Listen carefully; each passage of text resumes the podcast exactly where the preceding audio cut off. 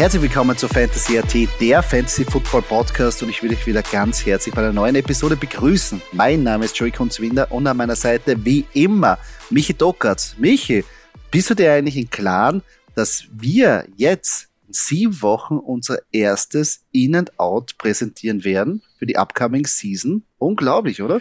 Ja, Servus Joey, Servus Fantasy Football Gemeinde. Ja, äh, äh, ich bin schon, ich bin jetzt schon heiß wie Frittenfett. Ja.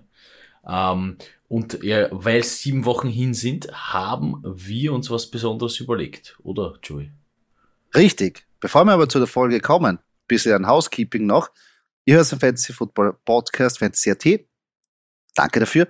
Wenn ihr den Podcast beendet habt, bitten wir darum, dass ihr kurz diesen auch bewertet, einen kleinen Kommentar da lasst auf der Plattform, wo ihr diesen Podcast gehört habt. Und wenn ihr schon dabei seid, folgt uns auch auf unseren sozialen Medien, Instagram zum Beispiel. Dort könnt ihr auch unsere oder könnt uns Fragen stellen, Kommentare abgeben, wie ihr Sachen seht für unsere Posting und mit uns interagieren. Freuen uns immer da in die, mit der Community zu debattieren. Ja, Duki, du hast schon angesprochen. Sieben Wochen noch bis zu unserem ersten In-and-Out und dadurch haben wir uns auch mit der Zahl 7 oder mit der Woche und der Zahl 7 beschäftigt. Wir haben sieben Hot Matchups für die upcoming Season rausgesucht. Und zwar sind das Matchups der kommenden Saison, die wirklich Fantasy relevant sein werden. Also egal wie euer Draft rennt, egal wen ihr habt oder nicht, diese Spiele müsst ihr euch eigentlich rot im Kalender äh, eintragen, markieren, whatever. Ähm, sie werden, und glaubt mir, sie werden, wenn es nicht bei euch im, im Fantasy-Team relevant äh, sind, dann werden sie für die eures Gegners relevant sein. Denn die Spiele werden einiges, einiges hergeben. Und wir fangen gleich in der ersten Woche an. Das erste Spiel, die Bills gegen die Rams in Los Angeles. Also, äh, da ist die, wirklich die Haute Volée äh, des Fantasy Footballs wird hier vertreten sein. Ja, sehr geil. Geiler Kickoff. Geiler Kickoff. Donnerstagabendpartie. Ja, da ist schon alles dabei. Da braucht man einen guten Start in die Saison, weil bei den Bills, ja, werden einige heiße Aktien natürlich gedraftet. Dasselbe bei den Rams. Und echt ein geiles Match. Freue ich mich schon drauf. Ist wirklich gelungen, muss ich sagen. War oft sind so die Kickoffs, ja, me meistens Spieler hat das Team, was er in Super Bowl gewonnen hat, aber dann eher so, äh, äh, äh. aber Bills Rams, geil vielleicht einer, also der ehemalige Super Bowl-Sieger, vielleicht gegen den heuer Super, nächsten Super Bowl-Sieger, vielleicht. Ein bisschen vorgreifen, aber mal schauen. Ja, die Bills definitiv mit Potenzial. Ähm, ich möchte hier vielleicht noch ganz kurz, bevor sie untergehen in der, in der Anzahl der, der Top-Spieler, die die Rams und Bills äh, zu bieten haben, würde ich ganz gerne mal kurz die Titans anschneiden, Tyler Higby und Dawson Knox. So mal kurz in Erinnerung rufen, denn das sind doch durchaus Typen, die könnten ähm, auf der Titan-Position durchaus relevant werden über die ganze Season hinweg. Ja, ihr wisst ja, Titans nicht immer die absoluten Top-Punkte-Lieferanten. Man ist schon mit zwischen 7 und 10 Punkten mehr als zufrieden eigentlich. Ähm, die hätten das Potenzial, dass sie hier durchaus jedes Spiel, jedes mit 10 oder mehr Punkten beenden. Hm. Ich sehe auch da ein geiles Spiel von Gabriel Davis, Wide Receiver von den Bills. Ah, ich weiß, der von Dix ist da, aber Gabriel Davis gefällt mir auch tierisch gut und ich glaube vielleicht da gleich im ersten Spiel. Ja, und Josh Allen hat auf jeden Fall das Potenzial, alle und jeden zu bedienen. Also ja, und alle zu zerstören. So ist es, so ist es. Ähm, ja. Kommen wir zum nächsten cool. Matchup, Joey. Ja, cooles Matchup. Ähm, weiter geht's. Woche 2, auch das Donnerstagnacht-Spiel. Ähm, Chargers gegen Chiefs. Wahnsinn. Auch geile Partie. Gleich Division Matchup in der zweiten Runde. Das nächste Thursday Night Game, was wirklich hammerhart wird. Geil, geil, geil. Freue ich mich auch drauf. Bei den Chargers wissen wir Justin Herbert, Keenan Allen, Austin Eckler und Konsorten. Und natürlich die Chiefs, Patrick Mahomes, immer für Punkte gut. Travis Casey. Und natürlich jetzt die Frage, wer wird jetzt der 1 Running Back sein und wer wird jetzt der 1 Wide Receiver sein? Wird alles ähm, in der Woche zwei spätestens meiner Meinung nach äh, beantwortet werden müssen, weil dieser Sieg ist für beide schon wichtig, glaube ich, für die ganze Saison. Definitiv. Hier in dieser Division ähm, ist es absolut essentiell. Also, ich meine, Chargers, Chiefs, Broncos und Raiders. Äh, alle vier Teams absolutes Potenzial, um, ich traue mich sogar zu sagen, Super Bowl zu gewinnen. Ja? Mhm. Also nicht nur in die Playoffs, sondern definitiv äh, Super Bowl gewinnen. Ähm, also der Super Bowl Gewinn ist drin. Ähm, das ist, also das wird, das wird echt geil, eben wie Justin Herbert. Das wird, glaube ich, noch besser funktionieren als die Jahre zuvor. Man ist, man ist, man ist mehr eingespielt und man, man kennt sich noch besser. Uh, ja, und auf den Seiten der Chiefs, ich meine, Patrick Holmes, keine Ahnung, wie lange geht sein Vertrag noch dann? Acht Jahre? Hat er den Zehn-Jahres-Vertrag ausgefasst vor so ungefähr. Seasons, ja. Also, ähm, gut, da, da braucht man nicht mehr hinterfragen. Ähm, äh, Namen über Namen. Also man muss, eigentlich könnte man nur bei den Chiefs erwähnen, okay, Terry Keel ist jetzt weg, aber ich glaube nicht, dass das den großen Unterschied machen wird für die Chiefs, ja, mördermäßig gecoacht durch Andy Reid. Also das wird, das wird leider, leider wieder eine Partie, wo man in der Nacht aufbleiben muss, ja, wo man vielleicht mhm. Freitag den einen oder anderen Homeoffice-Tag einwerfen muss, damit, äh, damit man sich die Donnerstag-Nachtpartie anschauen kann. Das stimmt, ist eine gute Wahl. Gott segne das Homeoffice. Nein, äh, ja, wird schon geil. Wird ein geiles Match so. Also prinzipiell überschneiden sich natürlich die Real-Life geilen Matches natürlich mit Fantasy-geilen Matches. Also das ist eh klar, weil bessere Mannschaft, besser Fantasy-Output. Ähm, wie schaut's aus in der nächsten Woche, Doki? Ja, die nächste Woche, die wir haben, ist dann Woche 4 erst. Und es ist wieder die Donnerstagabendpartie. Äh, das sind die Miami Dolphins in äh, Cincinnati gegen die Cincinnati Bengals. Das Gut. ist natürlich ein, ein, ein sehr cooles Matchup. Man wird da in Woche 4 schon wissen, okay, schafft's Tour so weit zu werfen, wie Tyreek Hill äh, weit laufen kann. Ähm, da wird hoffentlich die Frage schon beantwortet sein. Und können die Bengals die Form äh, der letzten Jahre, äh, Entschuldigung, des letzten Jahres eigentlich, ja, äh, können sie das wieder unter Beweis stellen, dass sie äh, mhm. Super Bowl-Anwärter sind. Finde ich ganz interessant, was so Woche 4 sehe ich vielleicht beide, eine, also beide Mannschaften so ein bisschen mit, der, mit dem Rücken schon zur Wand. Vielleicht eine Mannschaft mit keinem Sieg oder vielleicht mit einem Sieg und dann brauchst du diesen Sieg. Schon dringend, um einfach ein Momentum zu generieren und einmal wieder auf Linie zu kommen. Und bei beiden sehe ich vielleicht, dass die nicht ganz so reibungslos in die Saison starten werden. Ähm, bin gespannt. Und für Fantasy, ja, du hast ja schon angesprochen, Tour, Tarek Hill, Jane Wardle, wer die Running Backs ähm, sein werden bei Miami und Bengals, funktioniert die Maschinerie genauso gut wie letztes Jahr. Es ist eigentlich auch ein ganz interessantes Matchup deswegen, weil ja beide okay, gut, die Bengals vielleicht ein bisschen mehr Favorit in der eigenen Division. Äh, ich, ich traue mich sogar fast zu sagen, beide in derselben äh, Position in ihrer eigenen Division jeweils, ja. Ich meine, äh, Miami ist mit den Bills, Patriots und Jets, okay, ähm, könnte man Platz zwei anvisieren, ja, hinter den Bills, könnte man. Müssen wir wieder schauen, wie die, wie die, äh, wie das Hirn von Bill Belichick tickt, ja. Ähm, ist aber für mich prinzipiell per se Stand, Standpunkt heute jetzt äh, durchaus drinnen. Äh, und die Bengals, wenn nicht eben sogar Platz eins in der eigenen Division, weil ich meine, die, die Ravens und die Steelers und die Browns jetzt alles so ein bisschen vielleicht ähm, eher mehr im Aufbau, ähm, aber ebenso äh, von der von der Position her fast fast fast ident, ja. Mhm. Uh, und deswegen das Matchup eben auch sehr interessant und für uns, für uns Fantasy-Spieler natürlich. Also da wird ja der ein oder andere Spieler von euch dabei sein, uh, der hier uh, Punkte bringen wird. Ja, er hat sehr großes Shootout-Potenzial, generell die Partie. Gefällt mir sehr gut. Weiter geht's in der Woche 8. Da haben wir alte Bekannte von dir und zwar Packers treffen da auswärts gegen die Bills eine Sonntagabendpartie, äh, eine Sonntagpartie. Ja, Aaron Rodgers gegen Josh Allen. Geiles Match, oder? Ähm, 30. Oktober könnte schon relativ kalt sein. Ja, in Buffalo auch. Wahrscheinlich noch in, in Green Bay noch kälter. Ah, das ähm, geht noch. Das geht das noch. Geht noch. Das geht noch. Ähm, für mich als, als, als NFL-Fan, also als Packers-Fan, muss ich sagen, könnte es vielleicht ähm, in Woche 8 ein bisschen äh, ein schwieriges Matchup sein gegen Bills, die höchstwahrscheinlich ähm,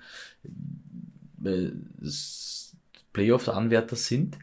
Ähm, bei den Packers könnte es sein, dass man genau da jetzt so in den Wochen ähm, 8, 9, 10 so richtig, richtig richtungsweisend ähm, ein, bisschen, ein bisschen spielen muss, ob man dann die Playoffs im Endeffekt packt oder nicht. Also ein unangenehmer Gegner sicher, ja, für mich jetzt als Packers-Fan, aber da ist natürlich fantasymäßig sehr, sehr, sehr viel drinnen. Ja, okay, man hat jetzt zwar keinen Davante Adams, aber man hat andere äh, Receiver, man hat noch immer Aaron Rodgers ja, ähm, und bei den Bills sowieso immer Josh Allen da.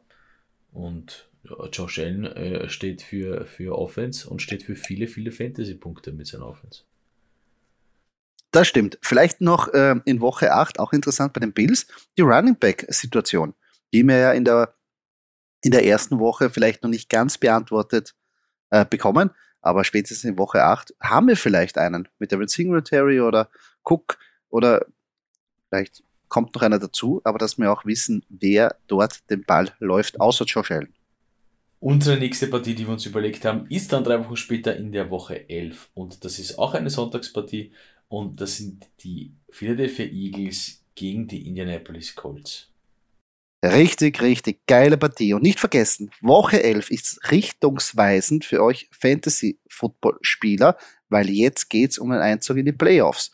Und da sind halt Konsorten wie Jalen Hurts, AJ Brown oder auch wer, wer, wer gedraftet hat, Jonathan Taylor, natürlich die, die wir, auf die ihr jetzt setzt.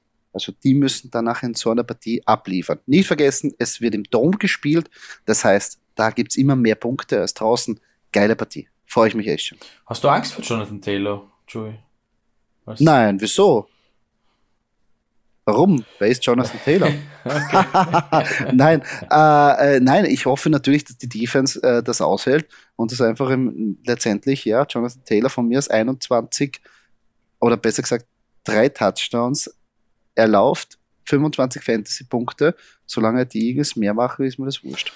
Ja, ist jetzt natürlich. Und solange er da nicht gegen mich spielt. Das muss ich auch noch dazu sagen. Das wäre natürlich die, das wär die nächste Frage gewesen. Ich meine, hast du Angst als äh, Fantasy-Spieler gegen Jonathan Taylor zu spielen? Wobei ich fragen muss, ähm, wenn du im Draft äh, First Round, First Pick, Jonathan Taylor?